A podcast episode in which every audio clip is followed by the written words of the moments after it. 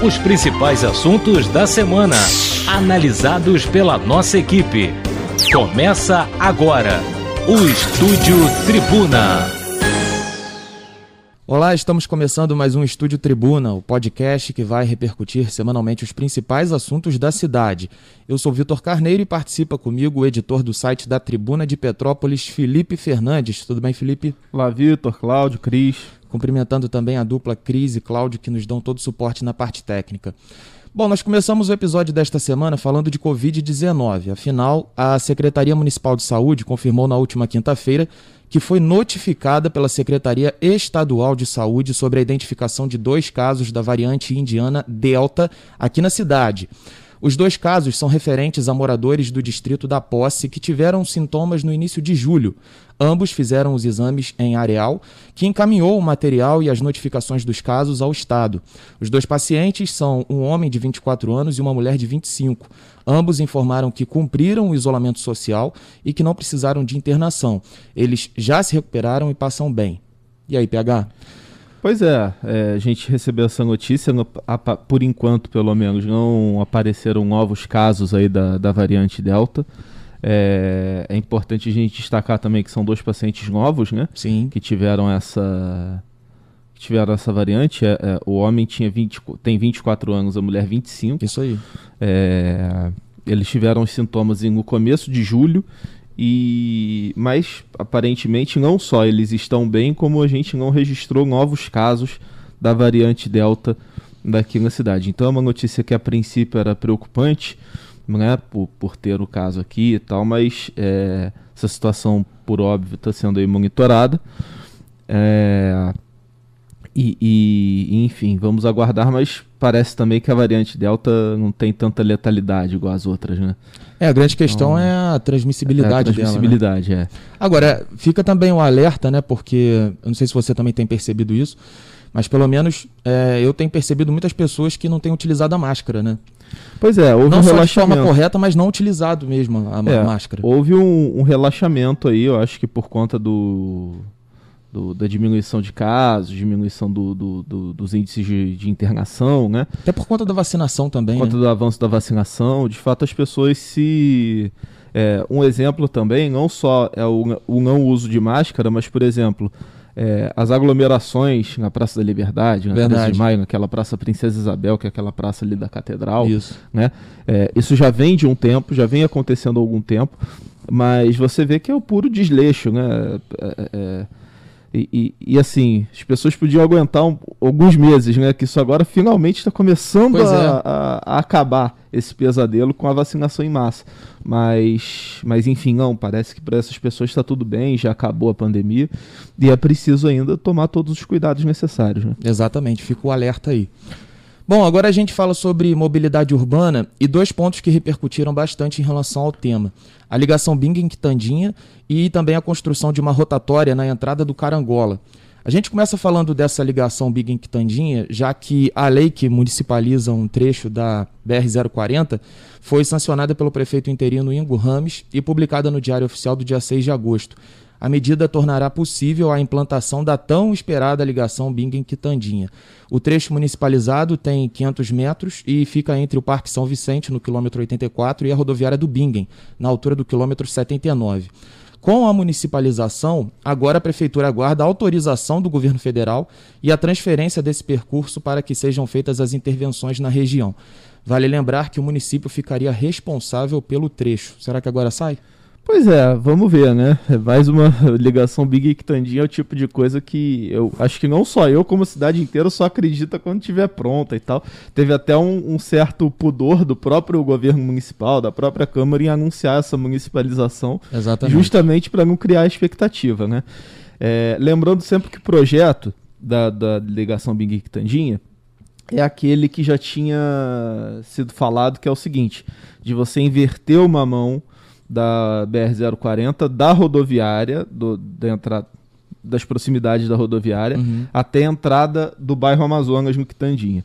Então você inverteria uma mão, passaria pelo túnel, entraria no Amazonas e sairia pelo Parque São Vicente. Né? Esse é o projeto. É, quando se fala que a municipalização vai permitir, na verdade a municipalização dá mais força, mas ainda o, o, município precisa da autorização da União, precisa apresentar o projeto e o governo federal precisa é, autorizar para que essas intervenções possam ser feitas. Mas é de fato uma, um avanço, porque uma vez o trecho municipalizado, a prefeitura vai de fato ter mais liberdade para poder fazer as obras. A gente precisa ver se a prefeitura vai ter também esses recursos. Tudo bem que não deve ser uma obra tão cara Sim, assim, é. mas é, para fazer essa, essa ligação tem que ver como vai ser o projeto para ver se vai ter de fato obra, né? E não só sinalização ou coisa parecida. Claro.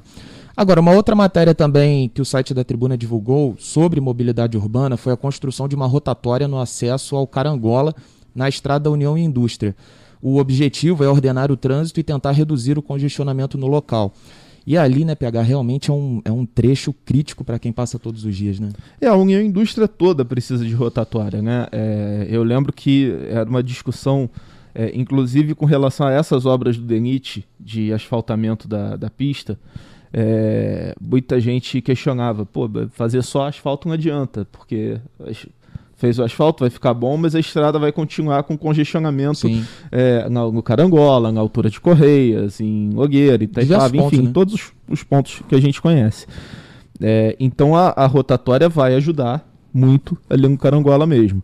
É, essa obra está sendo feita só com recursos municipais e com equipes da própria prefeitura. Ela começou com a retirada, primeiro da árvore e segundo daquela daquela ilhazinha que tinha ali, Sim, né, na entrada do bairro. É, aquele trecho já está totalmente limpo, vamos dizer assim, só com cone, né, dividindo. Uhum. E agora eles vão partir para mais. É, eles não deram prazo, né? Não, não anunciaram cronograma exatamente, mas anunciaram os próximos passos que serão dados. É, a pista da União Indústria vai ser ampliada naquele terreno que tem do lado ali, vindo do distrito para o centro é, que fica na margem, né? Eles vão pegar um pedacinho do terreno, transformar em rua para poder fazer uma obra, é, para poder fazer a, a nova rotatória. É, eles estão prevendo também novos pontos de ônibus é, e abrigos em, em, na área de parada e, e um né, e, na, na verdade, outra até porque, na verdade, né, PH, não é só você é, fazer ali a rotatória, tem, ter, tem todo esse planejamento que você está falando. Então eles também precisam pensar na questão do ônibus, na questão das baias, da, da parada é, dos e ali ônibus. é uma dificuldade. Os pontos de ônibus são um problema ali. Quer dizer, a localização dos pontos é de ônibus ruim, são um né? problema ali, que atrapalha, ajuda a atrapalhar o trânsito, porque tem a saída de quem da ponte de Cascatinha, tem o trânsito dos próprios distritos, então assim, é, aquilo ali precisa realmente de uma remodelação geral. Exato. E é isso que está sendo proposto. Agora, para fechar o estúdio Tribuna dessa semana, a gente fala do rompimento de uma tubulação de abastecimento de água do conjunto habitacional Vicenzo Rivete, que alagou dois pavimentos do bloco 3 foram pelo menos dois apartamentos prejudicados. Os moradores tiveram que fazer buracos nas paredes para o escoamento da água. Apesar do susto, de acordo com o engenheiro da Secretaria de Obras que fez a vistoria no local, não houve dano estrutural ou risco ao empreendimento. É importante nós lembrarmos que desde as primeiras mudanças, em julho do ano passado, os moradores vêm relatando os problemas estruturais em vários apartamentos, como infiltrações nos banheiros, problemas na rede elétrica e também a falta de acabamentos. A situação está complicada lá, né? Pois é, muito complicada. A gente recebeu essa informação na segunda, né? E o que chamou a atenção é assim que o, o vazamento foi de, de um grau que alagou o apartamento. Os moradores tiveram que furar a parede para a água escoar. Né? Então, assim, uma situação de caos, justamente num prédio novo, recém-inaugurado, inaugurado há um ano e meio, que deveria ser motivo de tranquilidade, né? Porque afinal de contas essas pessoas estão esperando essas casas há muito tempo, né? São vítimas de chuva, são vítimas de tragédia, pessoas que estavam em aluguel social, é, que é desabrigadas, né? Enfim, e aí quando tem oportunidade de ir para casa nova, é, vivem essa, essa situação de, de dificuldade.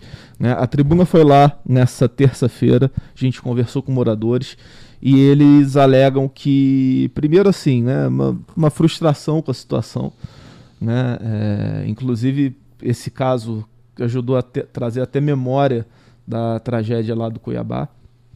E mais, e assim, só que mais impactante do que isso é o seguinte: os moradores relatam que esses problemas não são novos, quer dizer, que desde o começo praticamente da desde quando eles foram morar lá, uhum. eles convivem com esse tipo de, de problema. É, tratando, por exemplo, esse caso do rompimento da tubulação como uma tragédia anunciada. E outra reclamação também, o que, que acontece? A obra foi contratada pela Caixa Econômica Federal.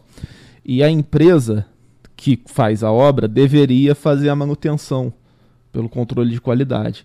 Essa empresa não está fazendo essas obras, está até impedida de fazer novos contratos com a Caixa. Então, isso é um fator que dificulta também. É, é, a manutenção praticamente não não está sendo feita, né? É, segundo os relatos aí do, dos moradores e por aí vai.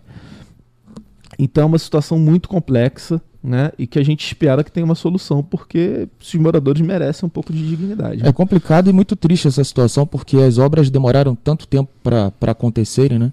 As obras demoraram tanto para, de fato, ficarem prontas e aí quando ficam, quando os moradores conseguem fazer a mudança, né, realizarem esse sonho aí depois de passar por um momento tão difícil, tão conturbado, lidar com esse tipo de problema. Realmente é, é difícil. Bom, PH, nós estamos chegando aí ao fim de mais um Estúdio Tribuna, mas antes nós temos um recado para o pessoal que nos acompanha. Tem novidade no site da Tribuna FM. Pois é, tem novidade, a gente está com um site novo desde aí de semana da semana passada. A gente está com, com um site arejado, remodelado, com todas as informações dos locutores dos programas e a transmissão do estúdio ao vivo. Quer dizer, a pessoa vai poder ver o, o, o estúdio da tribuna com imagem é, o dia inteiro, enfim, pode ver o Cláudio, os locutores aqui da rádio. É, então tá bem bacana, é tribuna.fm.br. A pessoa pode acessar no nosso site que vai ter muita coisa legal. Inclusive, tem galeria de fotos, tem vídeos e o pessoal também pode acompanhar o nosso podcast lá. Então, Isso, também né? tá lá. Fica também a dica aí pro pessoal. Bom, e assim nós encerramos o Estúdio Tribuna desta semana. Valeu, PH, até a próxima. Valeu, Vitor. Agradecendo também ao Cláudio, à Cris pelo suporte técnico e lembrando, acompanhe as plataformas digitais do Grupo Tribuna. Na semana que vem nós estaremos de volta trazendo mais informações e análises. Fique ligado e até a próxima.